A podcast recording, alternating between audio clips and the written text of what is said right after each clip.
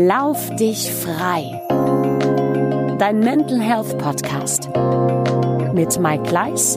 Um in diesen Flow reinzukommen oder ihn zu erhalten, da bedarf es schon ganz schön viel Energie, die man aufbringen muss. Und Dr. Burak Yildirim. Die Energie muss man erstmal haben und so kanalisieren können, dass man weiß, dass es Zustände geben kann, wo man Energie konservieren, aber eben auch erzeugen kann.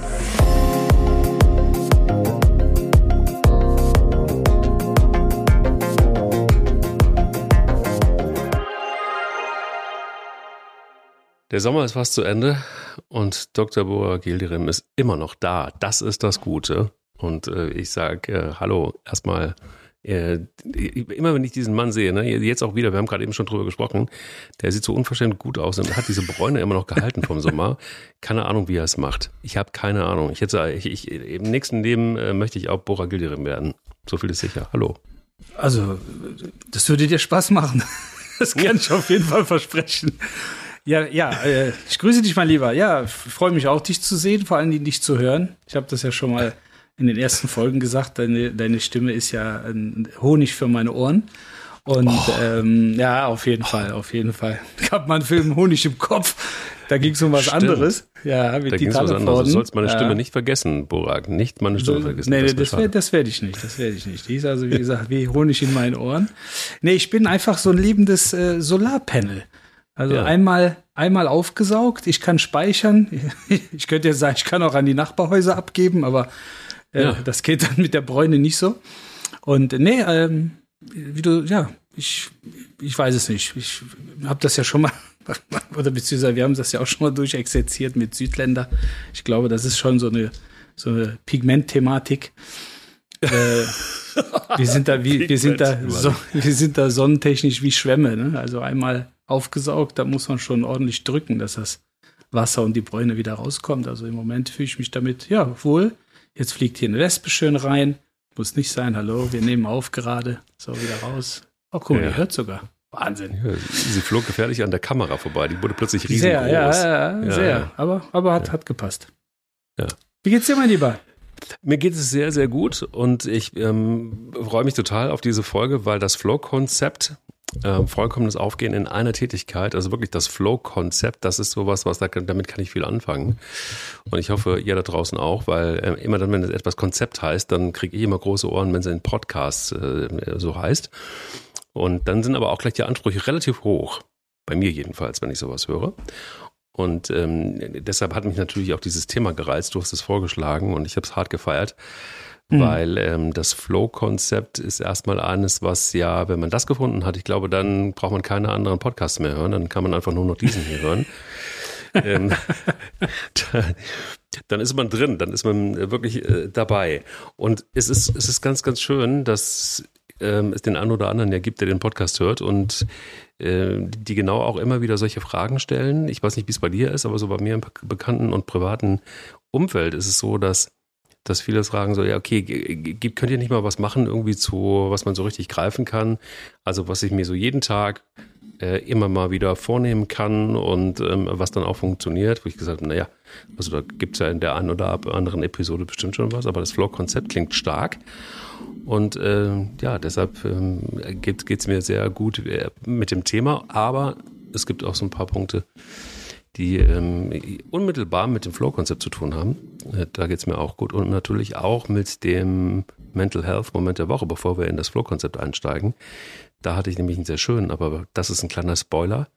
Ich äh, gebe erstmal rüber zu dir und äh, frag dich nach deinem Mental Health Moment der Woche. Ja, der hatte mit äh, Gold zu tun. Also ich hatte einige, muss ich fairerweise sagen. Also es war wirklich eine Woche, äh, äh, wo es wo es Schlag auf Schlag ging. Äh, ich habe ähm, nach längerer Zeit wieder die Möglichkeit gehabt, unter anderem ein Fußballspiel mal in Ruhe anzuschauen, weil die Wochen zuvor war wirklich sehr sehr viel Tamtam -Tam. und habe mir äh, Bayern München gegen Bayer Leverkusen erstmal gegönnt. Da muss ich natürlich sagen, äh, also man möge es mir jetzt aus Bayern München Sicht verzeihen, dass natürlich das Herz weiterhin für Bayer Leverkusen schlägt. Ähm, aber ich glaube, auch für jeden neutralen äh, äh, Fußballfan was denke ich, ein ganz, ganz tolles Spiel. ähm, weil es auch irgendwo Schlag auf Schlag ging. Man hatte äh, ja irgendwie die, das Gefühl, jeder kann das Ding irgendwie gewinnen.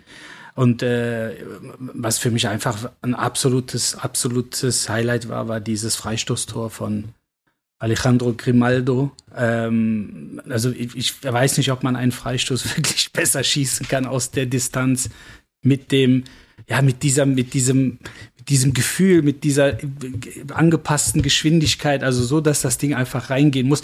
Wir haben vor ein paar Jahren, als ähm, James Rodriguez noch, äh, der Kolumbianer für Bayern München gespielt hat, hat er uns leider in der Bayer Arena mal so ein Ding auch reingezimmert, äh, links oben in den äh, Winkel. Und äh, deshalb äh, hatte ich so gleich das Gefühl, meine Güte, das ist ja wie, es gleicht sich im Leben alles irgendwie aus. Damals äh, James Rodriguez, diesmal Alejandro Grimaldo. Also es war schon, war ein, war ein Highlight der Woche, muss ich sagen. Hat mir sehr viel Spaß gemacht. Aber ich war äh, du weißt ja, ich bin noch so ein paar anderen Themen äh, unterwegs. Mhm. Und äh, ich war beim Anlegertag in Düsseldorf. Ähm, und äh, da ging es nicht um äh, Boote anlegen äh, oder sonstiges, sondern um Anlegen im Sinne von Investitionen. Und es ist eine ganz nette Veranstaltung, kann ich nur jedem empfehlen. In der Regel immer jedes Jahr äh, kostenlos äh, besuchbar. Und äh, da wird alles vorgestellt von klassischen ETFs, Aktien und äh, ähm, Anleihen, dann natürlich äh, Kryptowährungen beziehungsweise Bitcoin. Und dann ging es unter anderem auch um eines meiner Lieblingsthemen, nämlich Gold. Und dann hat äh, jemand aus äh, Hamburg mit Hauptsitz der Filiale in München schönen Vortrag gehalten, warum Gold seit 4000 Jahren wertbeständig ist und im Vergleich eben zu Fiat-Währungen, also äh, Währungen, mit denen man Fiat-Autos kaufen kann. Nein, Spaß beiseite. Also letztendlich alles, was so an normalen Währungen äh, äh, genutzt wird, Dollar, Euro, Yuan etc ähm, dass das natürlich werterhaltend ist, etc. pp. Und äh, hat einen super Vortrag gemacht, hat einfach lange, lange Charts gezeigt und wie sich eben Gold im Vergleich von der Wertbeständigkeit zu den äh, Fiat-Währungen entwickelt hat. Und dann kamen irgendwann Fragen aus dem Auditorium und dann hat man einfach, also diese Anlegertage sind wirklich, das ist wie so, das ist wie so eine aktuelle Fallstudie äh, des menschlichen Querschnitts. Ne? Also das heißt, da ist jeder dabei. Also von ja, und vor allen Dingen sehr unterschiedliche Realitäten. Also ich sag mal von äh, 2% Performance pro Jahr bis 60% Performance pro Jahr ist alles in diesem Anlegertag verteilt. Und man merkt aber auch, wie diese Realitäten aufeinandertreffen. Und dann hat irgendwann einer einfach gesagt, äh, weil der ähm, Vortragende hat dann auch erwähnt, dass er immer mal wieder nachkauft. Ne? Und dann gab es jetzt zum Beispiel die ähm, letzten Goldmünzen noch mit der Prägung von Queen Elizabeth. Und äh, die hat er sich dann zum Teil gesichert, weil es ja jetzt neue Münzen gibt mit dem Konterfei von King Charles, Charles und mhm. so weiter. Und dann hat er gesagt, das sind einfach Sammlerstücke und gleichzeitig werterhaltend und so weiter. So, und dann kam neben ein, zwei klugen Fragen kam dann auch so eine Frage, wo ich einfach gedacht habe, da, da sieht man, wie man sich einfach auch selber begrenzen kann mit einer Frage, die halt vielleicht berechtigt erscheint, aber auf der anderen Seite auch zeigt, mit welchen, mit welchen inneren Widerständen wir zu tun haben. Ne? Und da kam die Frage, ja, aber was passiert denn mit Ihren Sammlermünzen, wenn es in Deutschland ein Goldverbot geben sollte? Also sprich das Halten von Gold. Was es übrigens gegeben hat also prähistorisch und auch immer wieder mal in ein paar Ländern so gegeben hat. Und dann habe ich jetzt gedacht, so, wie antwortet der darauf? Ne? Der war wirklich im schicken Anzug, hat wirklich auf jedes Wort geachtet, was er so von sich gegeben hat, also in sich wirklich total stimmig. Und dann habe ich einfach gemerkt, der Typ ist echt aus dem Leben. Und dann hat er gesagt, passen Sie mal auf. Der, die Bundesrepublik Deutschland schafft es nicht, am Hamburger Hafen ausreichend Streife zur Verfügung zu stellen. Woher sollen denn die ganzen, wortwörtlich, woher sollen denn die ganzen Chakos kommen, die an jede einzelne Haustür klopfen und nach dem Goldbestand fragen? Können Sie mir diese Frage beantworten? Und ich habe ich hab so gelacht. Ich habe so gelacht. Aber das Wort Chaco, ja, woher sollen die ganzen Chakos kommen? Ich meine, man kennt das doch, jetzt mal Spaß beiseite. Also wenn es in, wenn es in Diskotheken oder auf dem Oktoberfest soll es auch schon mal die eine oder andere Rangelei geben, ja. Ähm, also bis da irgendein Sicherheitsdienst auftaucht. Also äh, entweder hat man sich Wahnsinn. bis dahin vertragen ja. Ja. oder man wurde, weil die sind schnell da, nämlich von den vom Krankentransport abgeholt. Also das ja. ist, also wo ich dann sage, einfach, ich meine nochmal, äh, äh, wie sagt man so schön, äh, Gold ist äh, Gottes Geld, ja. Also Gold hat's gegeben vor dem ersten Menschen und äh, mit der ersten Kakerlake auf der Erde und Gold wird es geben nach dem letzten Menschen und mit der letzten Kakerlake. Und, äh, und hat, wie gesagt, seine Berechtigung. Damit hat man immer schon gekauft und immer Handel betrieben. Aktuell übrigens mhm. auch. Auch mit, aktuell wird mit Goldhandel betrieben. Unter anderem decken sich die Notenbanken seit über einem Jahr massiv mit Gold ein. Also das sollte jedem Anleger auch zu denken geben. Ne? Also warum kaufen Notenbanken offiziell öffentlich einsehbar so viel Gold. Dann würde ich statt einem Huni bei einer Hochzeit ruhig mal ein Goldstückchen schenken im Wert von 100 Euro. Das ist auf jeden Fall werterhaltend, aber das ist ein anderes Thema. Da müssen wir, also ich, ich mache jetzt hier mal einen Aufruf, wenn jemand einen Börsenpodcast machen möchte, steht zur Verfügung. Also wir können gerne mal einen Börsenpodcast machen, weil wir müssen, da gibt es so viele Mythen und Legenden, die müssen wir einfach einmal aufmischen. Das ist ja völlig verrückt. Ja. Ne, ob das um, ob ja. es um Zinssparen ging, da war auch super. Dann hieß es, ja, äh, äh hat einer Vortrag gehabt, ja, wer ist denn hier Zinssparer? Und dann hat einer wirklich so enthusiastisch den Arm gehoben. Ich habe gedacht, der kugelt sich die Schulter aus und ich muss sie gleich einrenken. Das war Josua Kimmich. Hat, kann sein. Und dann, hat, dann hat, und dann hat er gesagt, ja, Sie, Sie machen Zinssparen? Ja, ja klar, sagt er, es gibt jetzt mittlerweile 4% bei der Targo Bank und bei Trade Republic. Und dann ähm, hat er gesagt, ja, wissen Sie, wie der aktuelle Inflationsstand ist in Deutschland? da sagt er nein. Er sagt, der August stand August 6,1 Prozent. Das heißt, Sie haben einen Realzins von minus 2,1 Prozent. Deshalb sagt er, ist Zinssparen keine Anlage. Ja, und dann war der natürlich, dann war der unruhig, weil ich will nicht wissen, wie viel Kohle der auf dem Zinskonto hat. Aber das ist, wie gesagt, das sind andere Themen. Ähm, aber ist auch fürs Mindset ganz wichtig, weil äh, wir werden das sicherlich mal in einer anderen, ein oder anderen äh, Folge mal aufdröseln. Äh, Stichwort mentales Wachstum. Und äh, ich glaube, das ist einfach immer mal schön, sich äh, unter diese Leute zu mischen, mit ganz unterschiedlichen Anlagestrategien und Denkweisen und eben Realitäten und vor allen Dingen um seine eigene Realität mal so ein bisschen abzuklopfen. Und äh, ich fand das, ich fand das sehr erhellend, hat mich, hat mich sehr ermuntert und hat mich sehr, hat mir sehr viel Freude gemacht. Womit der Doktor sich sonst so beschäftigt, das ist wirklich immer wieder erstaunlich. Ich, ich sehe das ja immer nur ab und zu mal bei Insta und bei Facebook, was da alles ähm, in den Stories auftaucht. Und da ist wirklich Gold immer wieder auch ein Thema. Ja. Ähm, also wenn ihr irgendwie äh, mal so ein paar Tipps braucht, dann äh, klickt euch rein bei Dr. Bora Gilderim, sowohl bei Insta als auch bei Facebook. Ihr seid auf jeden Fall, ihr braucht die Wirtschaftswoche, das Abo könnt ihr knicken und auch das Handelsblatt ja. braucht ihr nicht mehr und auch die Börsenzeitung ist äh, dann Ein paar passé. verrückte Sachen. Ein paar verrückte ja. Sachen sind dabei, das stimmt schon. Ja, ja ähm, also ich kann dir sagen, ich habe äh, sehr, sehr, sehr äh, profitiert von meinem Mental Health Moment der Woche und zwar deshalb, weil ich äh, immer mal wieder, wenn man eine Agentur hat, kommst du in einen, äh, kommst du in zwei sehr komische Prozesse. Einmal ähm, fragst du meistens, wenn du so im neuen Kundenkontakt bist, wenn du eine Kommunikationsagentur hast, woher wissen sie das alles?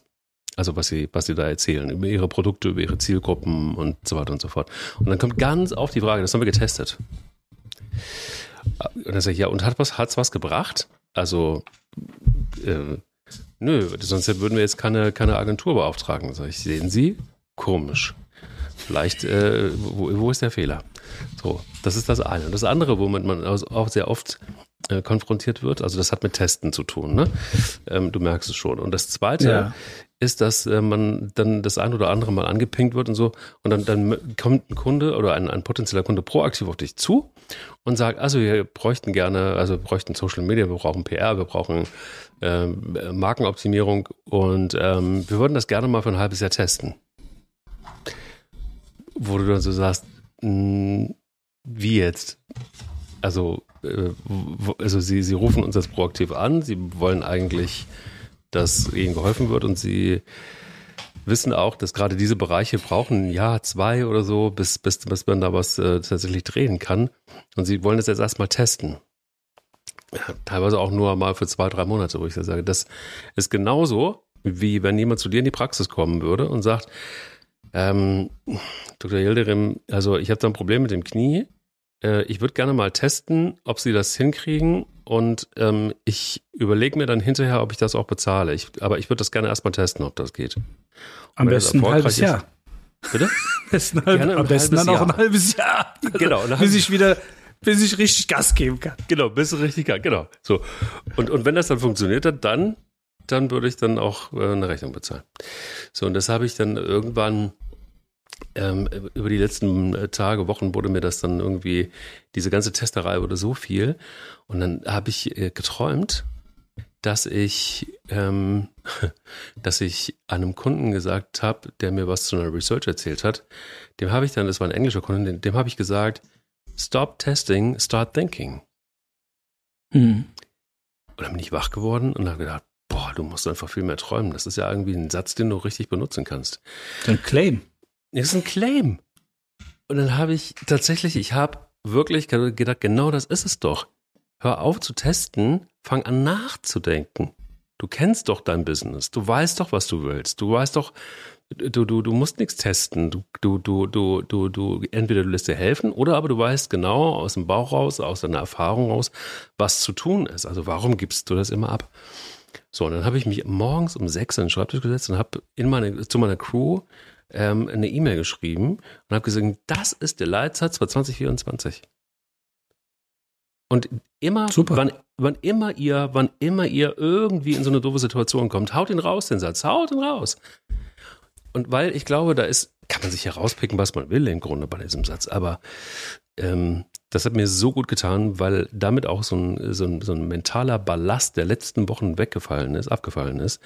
Ich dachte, endlich habe ich einen Knopf dran und endlich kann ich das irgendwie auch äh, mal formulieren, ähm, was mir so auf den Sack geht. Und, äh, und da, vor allen Dingen ist was Gutes draus entstanden.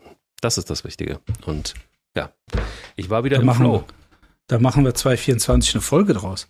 Das wäre jetzt schon Hammer. Hammer, Oder? Hammer, Hammer über, also Hammer Titel. Stop testing. Stop testing. Stop thinking. Ja, boah. Ja.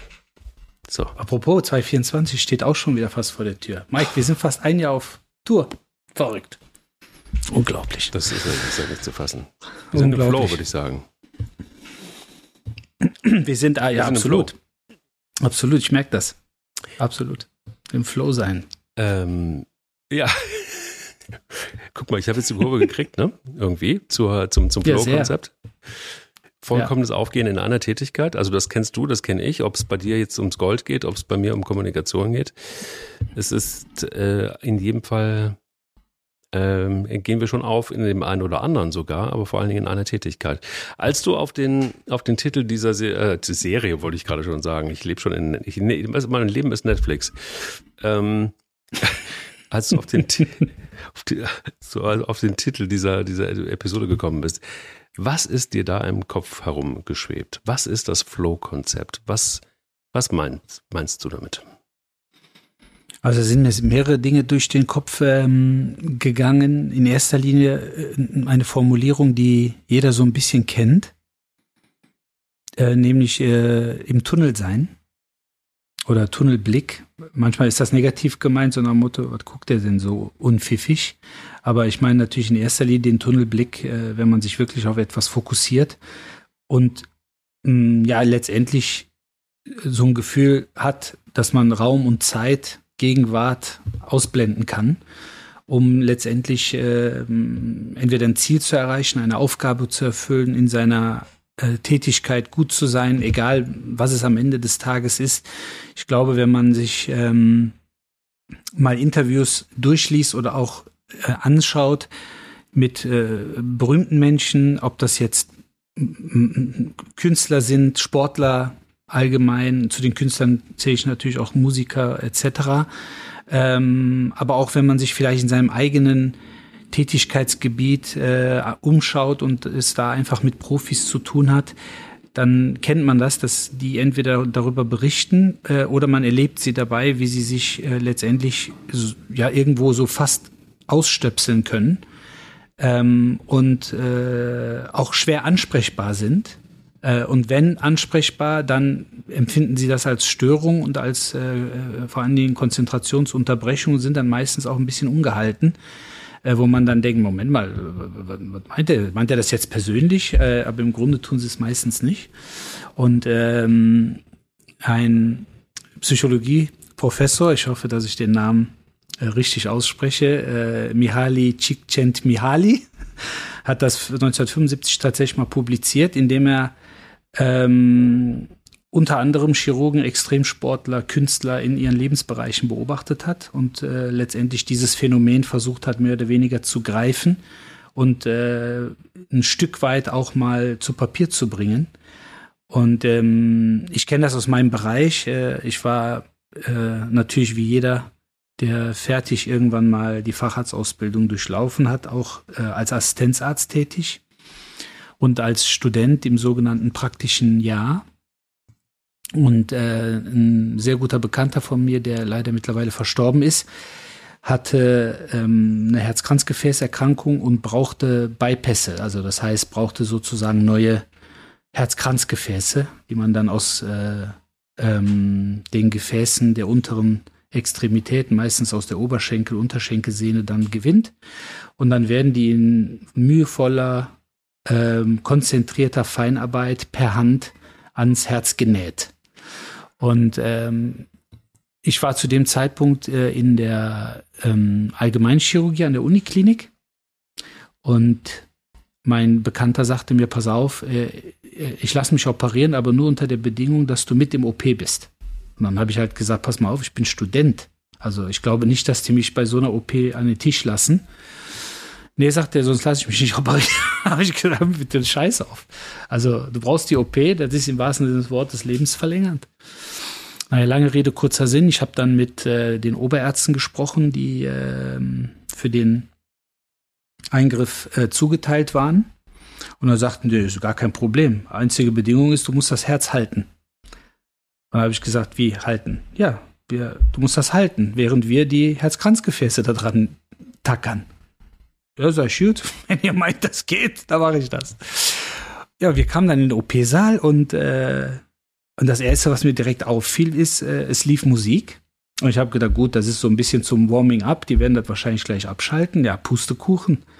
Während der gesamten OP, und der hat einige Stunden gedauert, haben die die ganze Zeit Musik laufen gehabt, aber wenn die dann angefangen haben, diese Herzkranzgefäße mit der Lupenbrille äh, sozusagen zu vernähen und ich wirklich, ich habe das Herz gehalten, ich habe die ganze Zeit gedacht, mir, mir, mir rutscht das wirklich aus der Hand, war aber nicht möglich. Man hatte so einen weißen Handschuh, der das Ganze mehr oder weniger so ein bisschen stabilisiert hat, also dass es rutschfest war.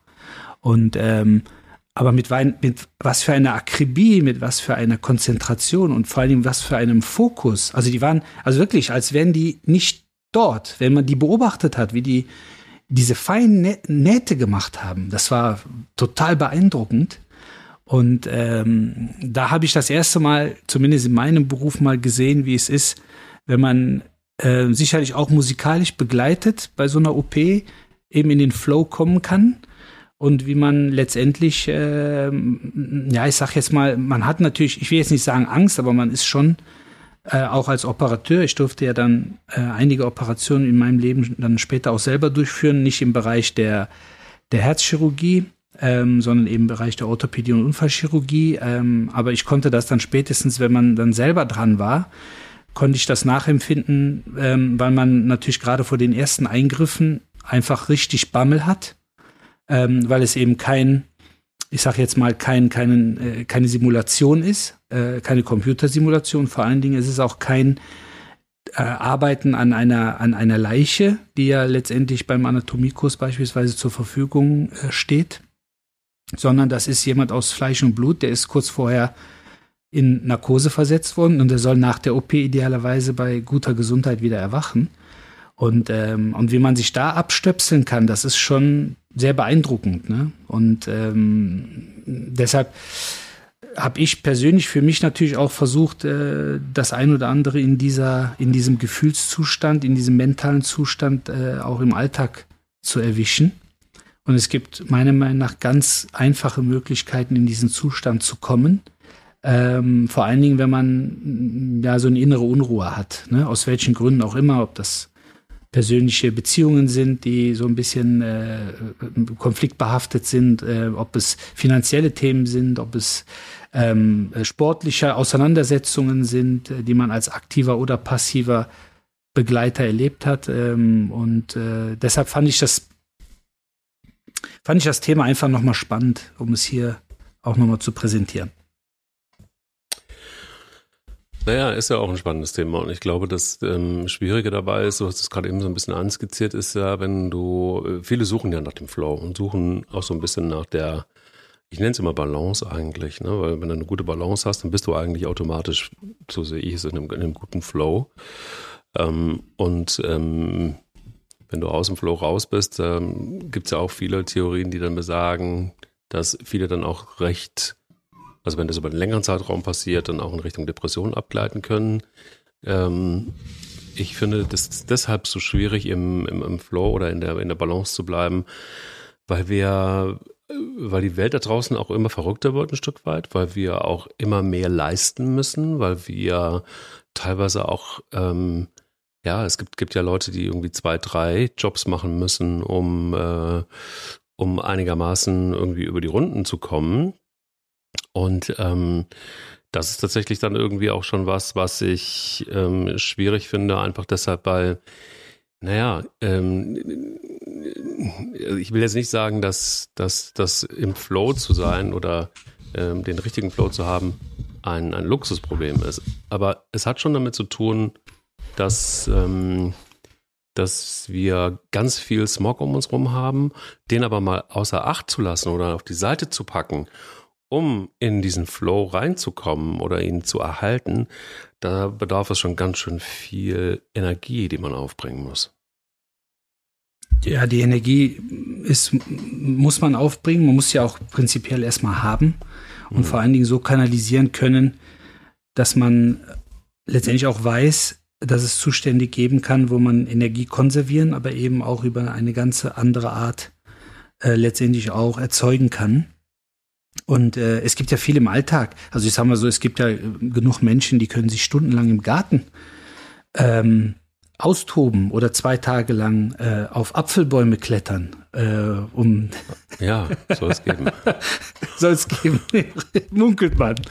Und äh, verrückt. Das ist ja nichts anderes. Also ich sag mal, wenn man wirklich äh, von auch von einem, wenn man jetzt beispielsweise einen einen längeren Lauf auch macht äh, oder auch einfach mal 90, 120 Minuten äh, sich äh, mit, äh, mit einem Mannschaftssport beschäftigt und merkt, meine Güte, ich habe ja wirklich jetzt zwei Stunden lang Gas gegeben, äh, fühle mich zwar ausgelaugt, aber ich konnte letztendlich immer wieder auch über Müdigkeit, über vielleicht den einen oder anderen muskulären Schmerz oder den einen oder anderen Krampf sogar hinausgehen.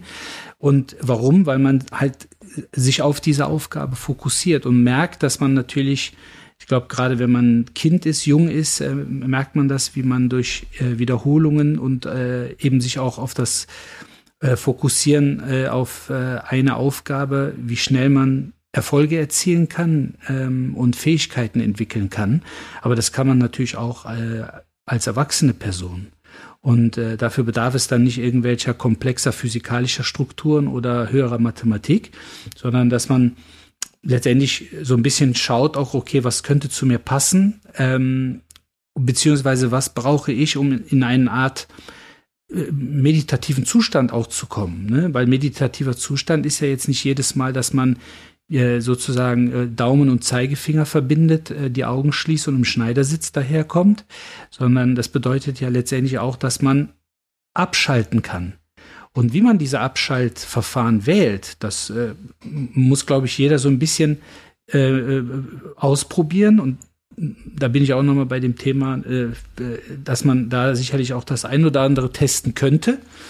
Ähm, aber ähm, diese, diesen, ja, dieses Tunnelgefühl, das ist sicherlich etwas, wenn man das mal erlebt hat, ähm, das kann dann schon so ein bisschen, äh, ja, auch Suchtgefahr mit sich bringen. Ne?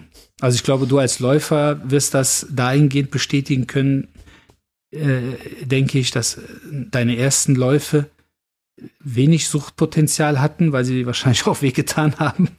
Ähm, aber ich glaube, mit jeder Meile, die man dann tatsächlich reist, äh, wächst natürlich schon so der innere, der, das innere Glück. Ja, das total. Aber ich glaube auch, dass die ähm, dass die Herausforderung ja die ist, manchmal ist ja der Flow nicht einfach nur angenehm. Und du hast es gerade angesprochen, also so, auch, auch am Anfang des Laufens ist es immer so, dass, dass man ja eine gewisse Zeit braucht, um reinzukommen, klar. Aber ich glaube auch, dass, dass es wichtig ist, ab und zu mal einen Schmerz zu spüren oder den Körper zu spüren. Ähm, dass nicht alles so dahin fließt nach dem Motto, ah, es ist alles leicht, es ist, es ist alles, es ist alles in der totalen Balance, sondern ähm, auch die ganzen Impulse, die du, die du kriegst, auch vom Körper, sei es geistig oder sei es auch physisch, ähm, die sind wichtig, glaube ich, um äh, ja, um auch zu wachsen am Ende des Tages. Und ähm, ich, ich finde immer, wenn es um das Flow-Konzept Konzept geht, was ja eigentlich, ja, es ist, äh, es ist ja ein, ein, ein Begriff auch aus der Psychologie, ähm, und, und äh, letztendlich einfach auch so die, die, was auch dahinter steckt, ist ja so eine gewisse Funktionslust. Das heißt also auch die, das, was du als Tunnel beschrieben hast, ähm, oder auch die Gefahr der Sucht, das ist eigentlich eher so eine Lust, das, das einfach zu machen und einfach auch da, da aufzugehen und in, in, ob es jetzt ein Job ist, ob das was Privates ist, ob es ist ja total egal. Viele beziehen das immer so aufs, aufs Berufliche. Ich ähm, finde halt einfach das Flow-Konzept, das kann ja ganz viel sein, je nachdem, was du, ja, was du für dich brauchst. Und ähm, ich habe zum Beispiel einen, einen Freund von mir, der, der geht total auf, dass sein Flow-Konzept ist total ähm, mit, mit seinem Outdoor-Allradwagen ähm, äh, irgendwie andauernd mit seinem Sohn unterwegs zu sein äh, in der Natur und, und, und, und dort äh, kleine Abenteuer zu erleben das ist für ihn das Flow-Konzept und da geht er total drin auf und da ist es, da ist er dann total im Tunnel und du siehst es auch, dokumentiert das ab und zu mal so dann auch bei Insta, wo du sofort merkst, der hat einen super Job, der hat einen super Sohn, der hat irgendwie so alles, aber das, was ihm richtig gut tut, ähm, das ist eindeutig genauso das. Und, und das finde ich faszinierend. Also ich finde faszinierend, dass viele Menschen dann auch so ein Flow-Konzept immer auch mit dem Beruflichen in Verbindung bringen und wenige dann aber so hm. in ihr in ihr Privates, weißt du? Also in ihr ähm, in eine Leidenschaft oder oder oder was auch immer.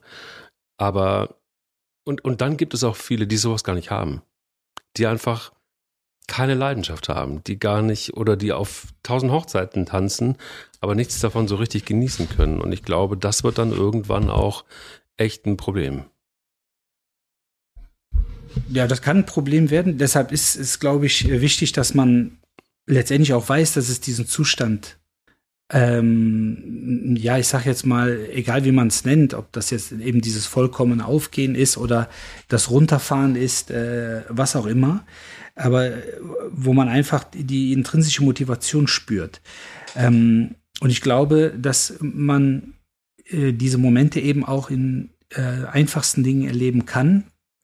Ähm, man muss letztendlich aber nur bereit sein, das eine oder andere dann eben auch mal auszuprobieren und zu sagen, okay, ich habe mich zwar noch nie damit beschäftigt, mhm. aber das könnte Spaß machen oder das könnte mich herausfordern, es könnte anspruchsvoll sein. Ähm, und äh, so bin ich ja auch persönlich in viele Dinge hineingeraten, die mir mittlerweile sehr, sehr viel Freude machen, äh, vor allen Dingen ein idealer Ausgleich sind auch zu meiner Haupttätigkeit. Ähm, aber ich musste mich da auch ein bisschen reinfräsen, ich musste mich damit beschäftigen, ich musste auch mal die ein oder andere unbequeme Literatur dazu konsumieren. Aber ähm, mittlerweile ist es eben so, dass ich mich da wirklich halbe Stunde, Stunde, auch mal zwei Stunden mitkommen, so beschäftigen kann, dass ich ähm, einfach richtig Spaß habe und äh, letztendlich auch meine Frau dann meistens merkt, alles klar, der ist gerade weg. Ne? Dann sagt die mir äh, später, hör mal, ich habe dir zwischendurch so zwei, drei Termine genannt. Hast du dir die gemerkt? Sag ich, die habe ich gar nicht wahrgenommen. Und äh, aber die können wir gerne, aber die können wir gerne noch mal durchgehen. Und ähm, es gibt zum Beispiel etwas, äh, also womit ich mich leider viel zu selten beschäftige, aber einen unheimlichen Flow-Moment erlebe, das ist Lego. Also wenn ich mit Lego spiele oder beziehungsweise, äh, das ist ja weniger Spielen, weil für mich ist Lego eigentlich schon immer das Erschaffen gewesen. Also letztendlich am Ende des Tages wirklich das Ding zu Ende zu bauen. Und äh, ich habe das dann, das ist das Schöne, wenn man Kinder hat und auch das Glück hat, Gott sei Dank, wie wir auch mehrere Kinder zu haben, dass man denen äh, viel Lego schenken kann Egal, ob sie Bock darauf haben oder nicht. Aber erstmal kann man es denen schenken, weil man denen am Anfang immer helfen muss, die Dinge aufzubauen. Und ähm, so habe ich dann für mich dann so in diesen Phasen immer mal wieder so Flow-Zustände erreichen können, indem ich dann tatsächlich die Lego-Dinger da zusammengebastelt habe. Und dann, das ist der Unterschied, die Kinder wollten dann damit spielen, so nach dem Motto, ja, da sind jetzt ein paar Klötzchen äh, und mhm. äh, äh, mit in bunten Farben, aber damit kann ich ja jetzt noch gar nicht spielen, damit kann ich ja nicht meine Welt erschaffen mit, mit was weiß ich, Drachen und Rittern und Autos und, äh, und Barbies und was weiß ich. Und ähm, aber für mich war dieses reine Erschaffen, das Ding Stück für Stück zusammenzubauen, ähm, ist immer noch so, dass ich, äh, dass ich tatsächlich äh, darin richtig aufgehen kann. Und äh, das Schöne ist bei Lego natürlich, es gibt natürlich, äh, es gibt einige Bausätze, die ja wirklich dann sehr anspruchsvoll sind und äh, eben, äh, ich sage jetzt mal bewusst für Erwachsene. Ähm, und da weiß ich jetzt schon, das ein oder andere Ding werde ich dann später auf jeden Fall mal in meiner freien Zeit bauen. Vor allen Dingen das Bettmobil. Das muss ich unbedingt bauen. Das muss ich unbedingt bauen. also wenn ja. mir jemand zu Weihnachten das Bettmobil schenken möchte, hier bitte. Bitte, her damit. Ich bitte glaube, das Größte, was es von ich glaube, das Größte, was es von Lego gibt, ist doch irgendwie dieses äh, Star Wars, irgendwas, was ist denn das? Irgendein Star Wars Modell? Ja, die Star Wars Dinger sind natürlich auch legendär. Also da gibt's ja einmal äh, den Millennium Falken, natürlich, mhm. in klein, aber auch dann wirklich in sehr groß. Ja, ja, und der Endboss ist natürlich auch da der Todesstern, ne? Der Todesstern. Also, boah. Aber das äh, Problem ist natürlich da, jetzt hast du das Biest gebaut, wo, wo soll das hin? Weil du nimmst ja dann nicht mehr auseinander. Ne? Manchmal hoffst du, dass das mal vom Schränkchen fällt und oh, da müssen wir nochmal neu aufbauen oder zumindest Teile nochmal neu aufbauen, aber wo soll das Ding hin? Also ich kenne ich kenne einen erwachsenen Mann, der mir sehr nahe steht. Der hat äh, einen ganzen Lego-Raum. Und das ist kein kleiner Lego-Raum, sondern das ist ein ordentlich großer Lego-Raum. Ja, Kompliment. Denn äh, da müssen wirklich, also da müssen richtig große Teile rein. Und ja. da ist wirklich also, was da auch, das hat ja auch einen gewissen Wert. Also, was ja, da klar. drin steht an Lego, das, das ja. kannst du dir überhaupt nicht vorstellen. Das ist, äh, wahrscheinlich sind das 870 Spielwarengeschäfte aufgekauft. Mhm. Äh, die Lego-Abteilung aufgekauft. Das ist Wahnsinn. Das ist wirklich tatsächlich. Nee, nee, das ist schon, da sind schon Schmuckstücke dabei. Auf jeden Fall. Aber wie gesagt, der Prozess dahin, das ist wirklich, das ist, äh, das ist, also man ist da, also ich bin ohne jetzt das zu übertreiben, ne? aber ich bin da schon in einer anderen Dimension unterwegs. Ja. Also ich kann da richtig abtauchen, ja, das ist schon großartig. Das ist echt großartig. Gelingt mir sonst beim Lesen sehr. Also Lesen finde ich auch, ist auch für mich wie eine, wie eine andere Dimension. Und ähm, aber Lego ist schon, Lego ist cool. Siehst du, bei mir ist es das Autofahren, also nicht, nicht irgendwie ähm, stumpf mit einem Golf von Hamburg nach Köln, sondern ähm, es, ist, es ist so, dass ich mir so ein einige Jahre her so ein Land Rover Defender gekauft habe, aber mit einem mit einem Soft-Top. Das heißt, du kannst quasi die Seiten so hochrollen ah. und immer dann, immer dann, also es ist dieses Wüstenauto, aber du kannst auch, also ja, wenn man da so ein bisschen was dran modifiziert, sagen wir es vorsichtig, dann äh, kann man mit dem auch ordentlich auf der Straße fahren. Und wenn du dann eben alles aufrollst und es ist Sommer und du fährst einfach stundenlang, also so geht es mir jedenfalls. Und ich fahre stundenlang einfach, gucke auf die Straße, konzentriere mich zwar, aber da bin ich sowas von im Flow, weil du kannst mit dem mhm. Ding nicht schnell fahren, sonst fliegt dir ja alles weg. Ja. Ähm, und, und es ist nur Luft um dich rum und es dröhnt natürlich auch irgendwie und dann kommt auch so dieses, dieses Tunnelgefühl.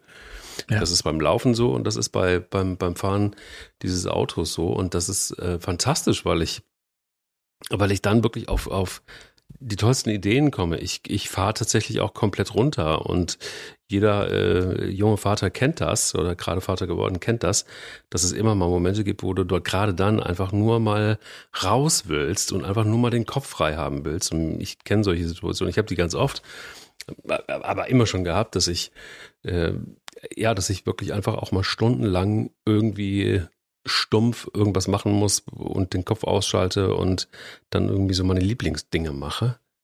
Ähm, und und äh, dann komme ich zurück und bin auch geheilt. Also, aber ich brauche das auch. Also ich kann nicht, kann nicht ohne sein. Ja, jeder hat seins, ne? Jeder hat seins. Was ich ja. in dem Zusammenhang immer ein bisschen schwierig finde, ist, äh, deshalb habe ich vorhin so ein bisschen gesagt, äh, das birgt natürlich auch Suchtgefahr.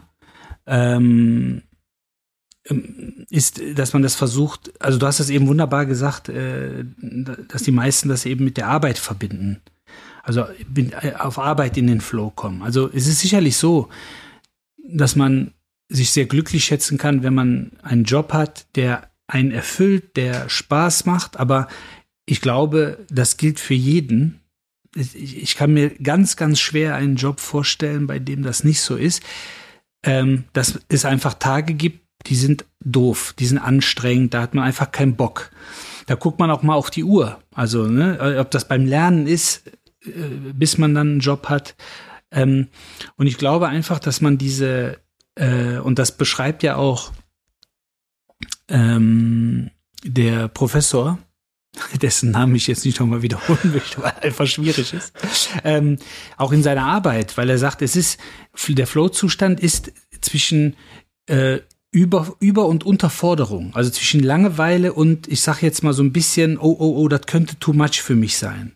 Und irgendwo dazwischen befindet sich dieser Flow-Zustand. Und äh, ich glaube, dass wir aber, dass die Zutaten tatsächlich auch mal Langeweile und eben auch mal ein Überforderungsgefühl darstellen sollten, um überhaupt auf die Idee zu kommen, hör mal zu, ich muss ja auch mal ein bisschen was für mich tun. Sei es körperlich, Gar keine Frage, da steht uns der Sport zur Verfügung beispielsweise oder andere äh, Ertüchtigungen, aber eben auch für die Birne. Und ich glaube, dass man sehr, sehr schnell dabei ist zu sagen, okay, wenn ich Sport mache, tue ich auch was für meine Birne, also körperlich und geistig, was ja auch sicherlich, da ist ja auch was dran. Aber auch da gibt es den Zustand, dass man mal sagt, so, ich würde, ich sollte eigentlich laufen gehen. Ich sollte jetzt eigentlich zum Training gehen. Ich habe aber keinen Bock.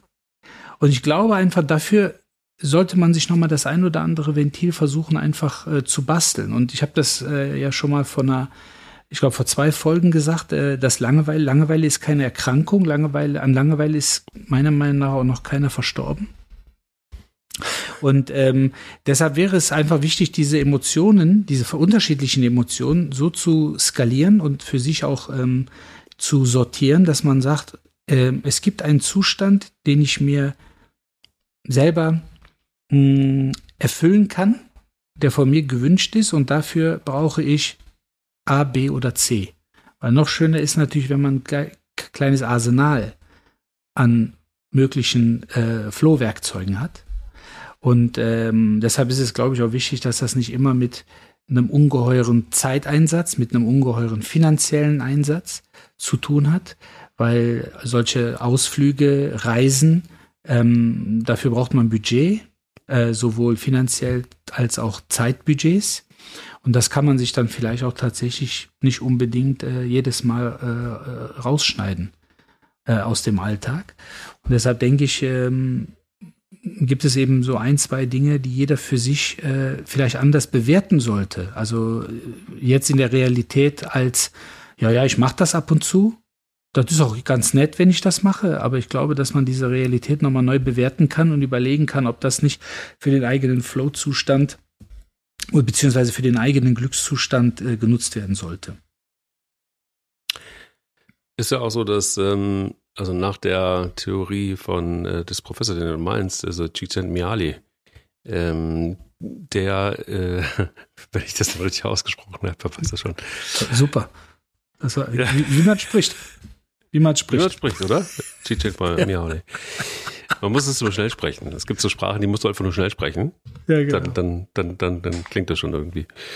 Ähm, dass du eben, das, was du angesprochen hast, Langeweile, ne? dann kommen ja in diesem, in diesem Modell ähm, auch so Faktoren wie Stress noch mit dazu, äh, Beunruhigung und ähm, klar, logischerweise hat es auch äh, sehr mittelbar auch mit Herausforderungen und Fähigkeiten zu tun. Und wenn du einfach immer im Grunde genommen mit diesen, mit diesen Begriffen per se dealen musst auf der einen Seite und auf der anderen Seite ähm, ja letztendlich einfach auch mit dem Faktor Stress. Und das ist, glaube ich, was, was elementar ist in unserer Welt heutzutage und deshalb auch so schwierig, diesen Flow herzustellen.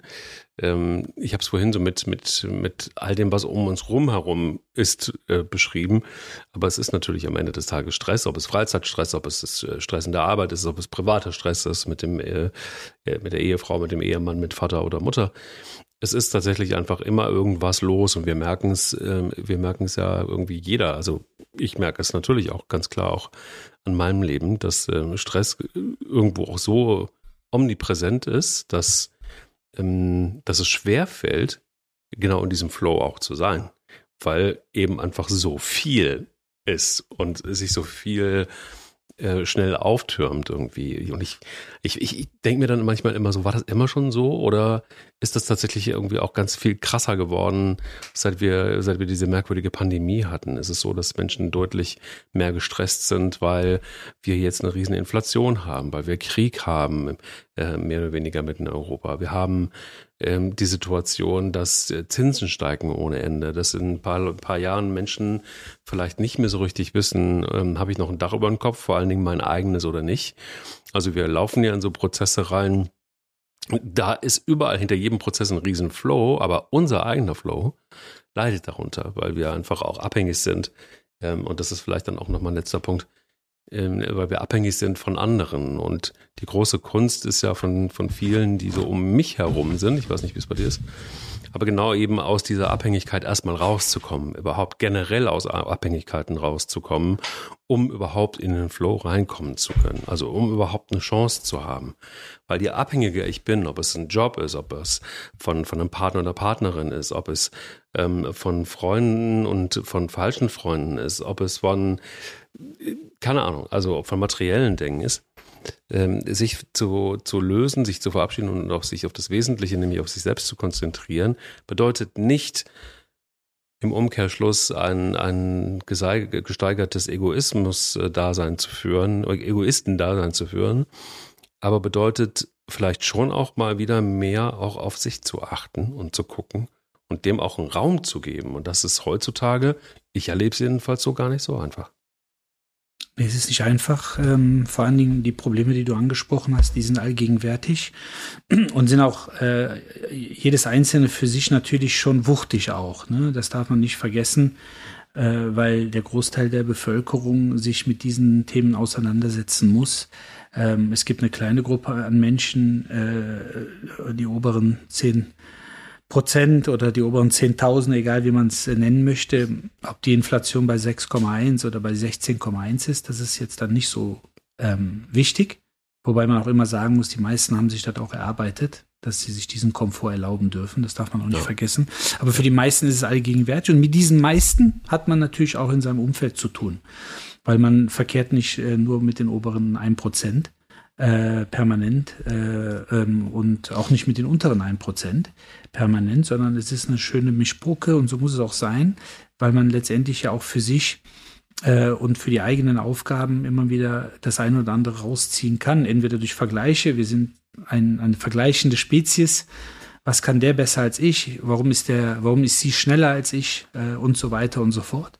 Und ich glaube, da ähm, kann man die kann man die äh, Balance zwischen Anspruch, Fähigkeit und Wirklichkeit äh, ständig äh, neu justieren. Ähm, aber ich glaube, dass man aus dieser, ähm, äh, äh ja, sagen wir mal, äh, Wand der Sorgen, die sich da vor einem auftürmt, kann man natürlich auch ein Stück weit eine gewisse, eine gewisse Pfiffigkeit entwickeln oder auch eine Kreativität. Albert Einstein hat das mal schön formuliert, Kreativität ist Intelligenz, die Spaß macht. Und ich glaube, dass man mit vielerlei einfachen Dingen, einfachen Manövern sich äh, auch wiederum in so einem Sturm unheimlich viel Ruhe beibringen kann, äh, indem man bereit ist, die ein oder andere neue Aufgabe für sich eben zu entdecken. Das meinte ich vorhin. Letztendlich ist es so, dass man, wenn man Langeweile hat, und die, die gibt es auch, gerade wenn man wenig äh, Hobbys hat, äh, wenn man wenig soziale Kontakte hat äh, und äh, sich sehr, sehr viel auf den Job fokussiert, dann sollte man eben in der Lage sein zu sagen, gut, dann suche ich mir im wahrsten Sinne des Wortes was. Und ähm, da muss man dann schon so, weil der Flow, kommt natürlich nicht angeflowt mitunter, ne? sondern man muss natürlich auch so ein bisschen den eigenen Flow entwickeln und sagen, so, jetzt gib dir mal einen Ruck und ähm, äh, ich versuche das Ganze jetzt auf eine andere Ebene zu hieven. Ich meine, es gibt äh, Extrembeispiele, ich weiß nicht, ob man das äh, anwenden muss, aber gibt eine schöne Anekdote zum Schriftsteller äh, Victor Hugo. Ich hoffe, ich habe das richtig ausgesprochen. Ja, Victor Hugo. Ja, oder? Ne? Wir kennen ihn alle. Der Glöckner von Notre Dame, 1831, Les Miserables, 1862, der zum Beispiel, um in seinen Flow zu kommen, beziehungsweise auch um nicht äh, äh, letztendlich unterbrochen zu werden, angeblich sich äh, nackt bis auf den Schal entkleidet hat, alles sozusagen den Bediensteten in die Hand gedrückt hat und äh, letztendlich seine Kleidung erst ausgehändigt äh, bekam, wenn er ein Kapitel zu Ende geschrieben hat oder fertiggestellt so. hat. Das, glaube ich, das glaube ich. Und auch dieses Bild, was du gerade erzeugst, ist auch etwas, was mich wiederum in einen Flow bringt.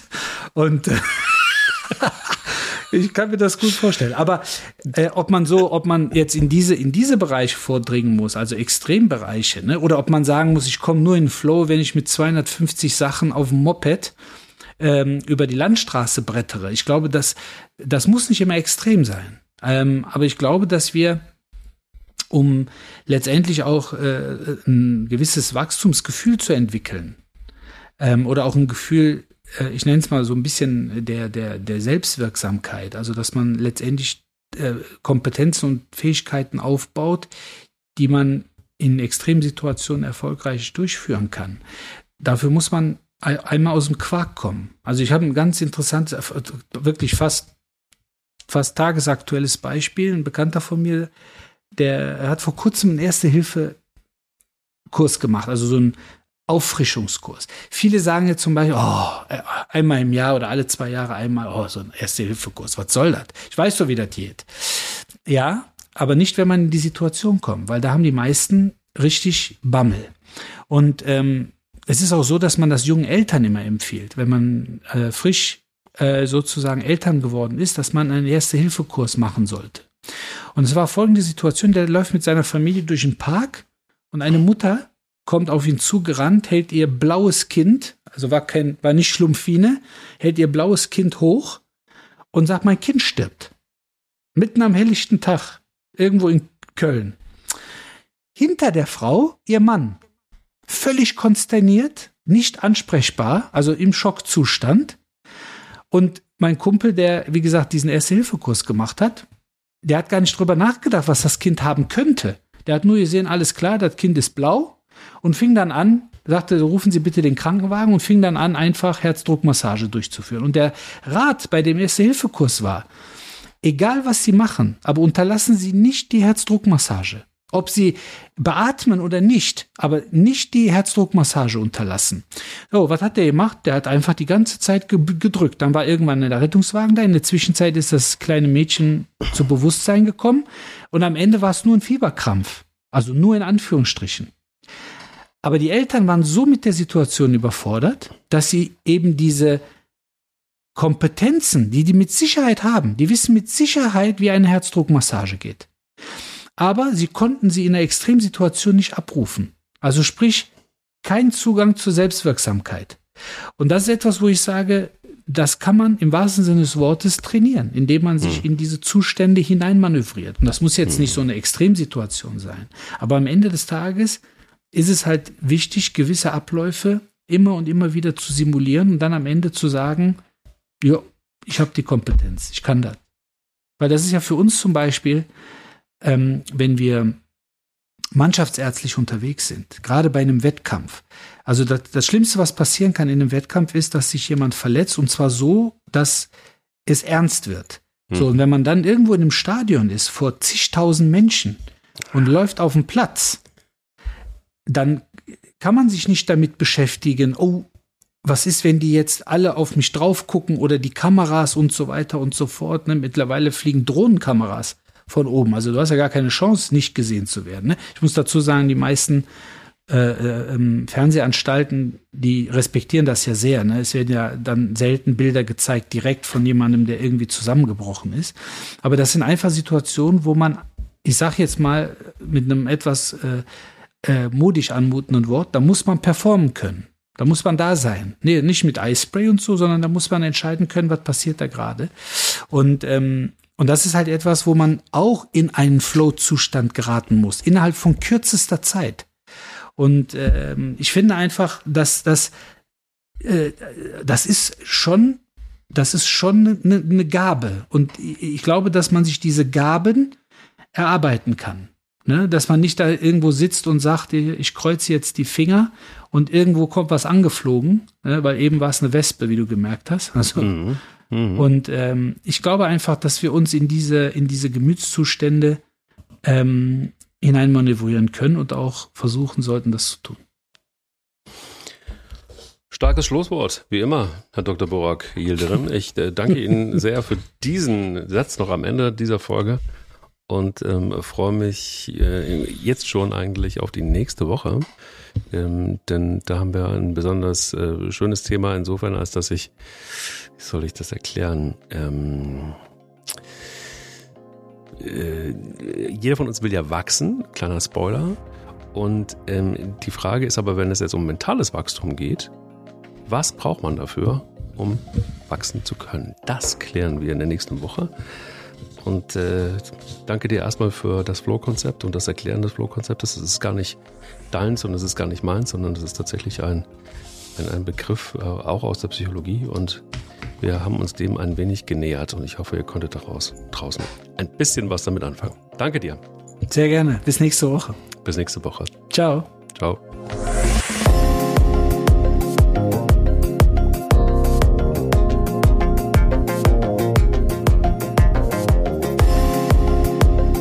Lauf dich frei. Dein Mental Health Podcast. Eine Produktion von Goodwill Run. Wir denken Marken neu.